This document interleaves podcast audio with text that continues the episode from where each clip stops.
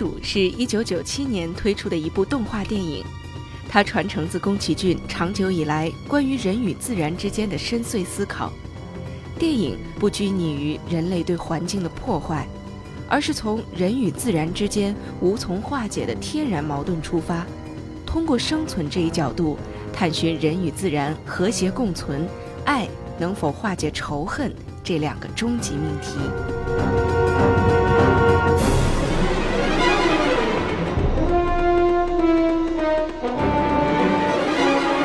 很多人或者评论都简单的把这部影片归结为环保大作，但这部电影的内涵绝不仅仅只是如此。人和自然本就有着很深的仇恨，作者更没有想要过通过这部片子来寻求光明之路。换机，代表了人类的坚韧顽强和自私欲望，它是可敬佩的，又是可诅咒的。而那些狂暴的诸神、白狼神，凶狠、残忍，也是一样的自私。人与自然都为了自己的延续而肆无忌惮。下面，我们就一起来回味经典。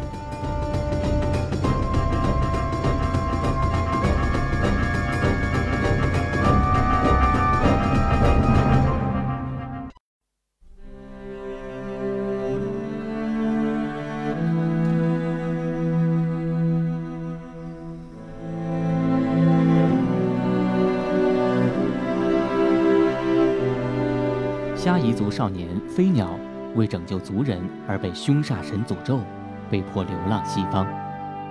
在旅途中，他结识了一群由幻姬领导的贫穷人们，他们在麒麟森林开矿建厂。然而，森林中有着三百岁智慧的白狼神莫娜和被他养大的人类女孩幽灵公主珊，则时刻都想杀死幻姬，毁灭人类城市。就在此时。以大祭司为首的猎人受命捕杀森林之神麒麟兽，最终，飞鸟和山合力将头颅还给了愤怒的麒麟兽，神灵之怒方得安息，破坏也随之幻化为新生。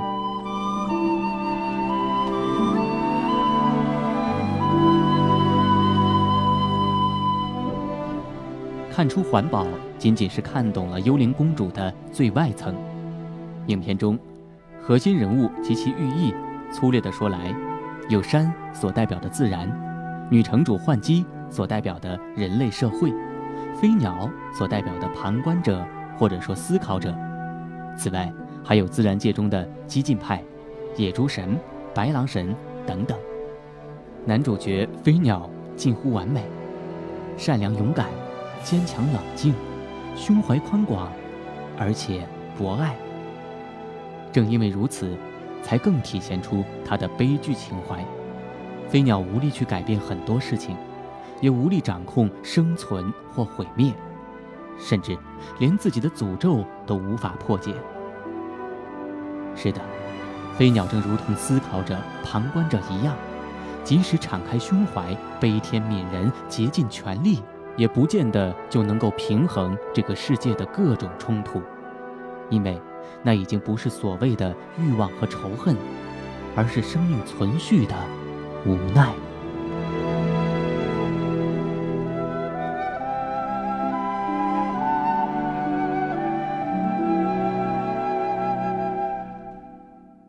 影片中的反派之一，代表人类理性和欲望的女城主幻姬，也绝非仅仅只是贪欲或者工业文明的替身。幽灵公主也绝对不是对工业文明的控诉。幻姬一众并非是为了自己的贪欲而去开山伐树，而是为了基本的生存。快乐也罢，痛苦也罢，即使在病榻上苟延残喘的人，也希望能够有尊严地活下去。在幻姬身上，体现了很多人类的高贵品行：不以物喜，不以己悲。没有风花雪月的无病呻吟，只有坚决果断的百折不挠的坚持。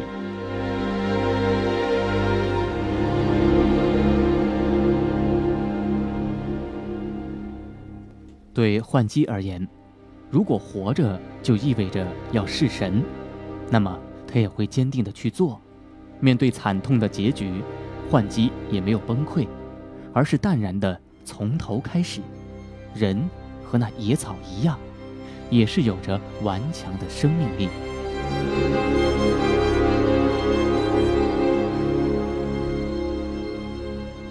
山，幽灵公主当之无愧的女一号。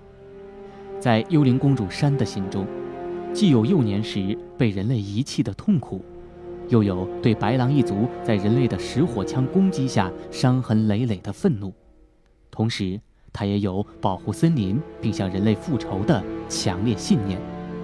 但是，影片对这个的刻画力度却是远不及前两者深刻。人最基本的欲望就是生存的欲望。为了生存，人类打破自然平衡，激怒自然也是必然的结果。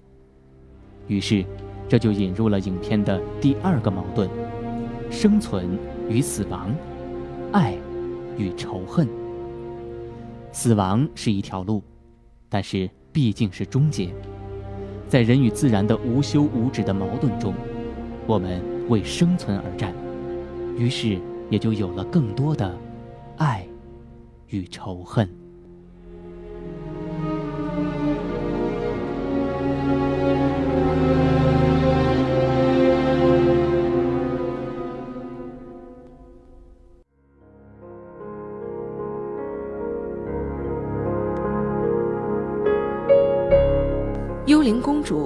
环保和爱恨这两个主题都有着透彻的揭示。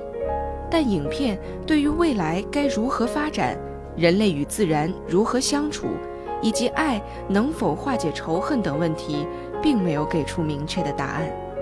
不过，在细节当中，我们却能窥探一二。电影当中的仇恨一直是在逐步升级的，同时仇恨带来的破坏力也越来越大。电影在探讨自然与爱的同时，更蕴含了深刻的含义。即使个体明智贤达，也会有在强烈仇恨的冲击下失去理智的危险。影片的最后，森林恢复了平静，因战火而焦裸的土地也重现绿草茵茵。幽灵公主山却说：“即使恢复生机，也已经不再是原来的森林。”他最终还是没有能够原谅人类，这也预示着仇恨一旦发生，将是很难抹去的。开枪射杀麒麟兽的幻姬失去了右臂，付出了惨痛的代价。这说明仇恨的创造者自己也必然会受到仇恨的惩罚。仇恨和宽容的对立，终于在电影结束的时候表现得淋漓尽致。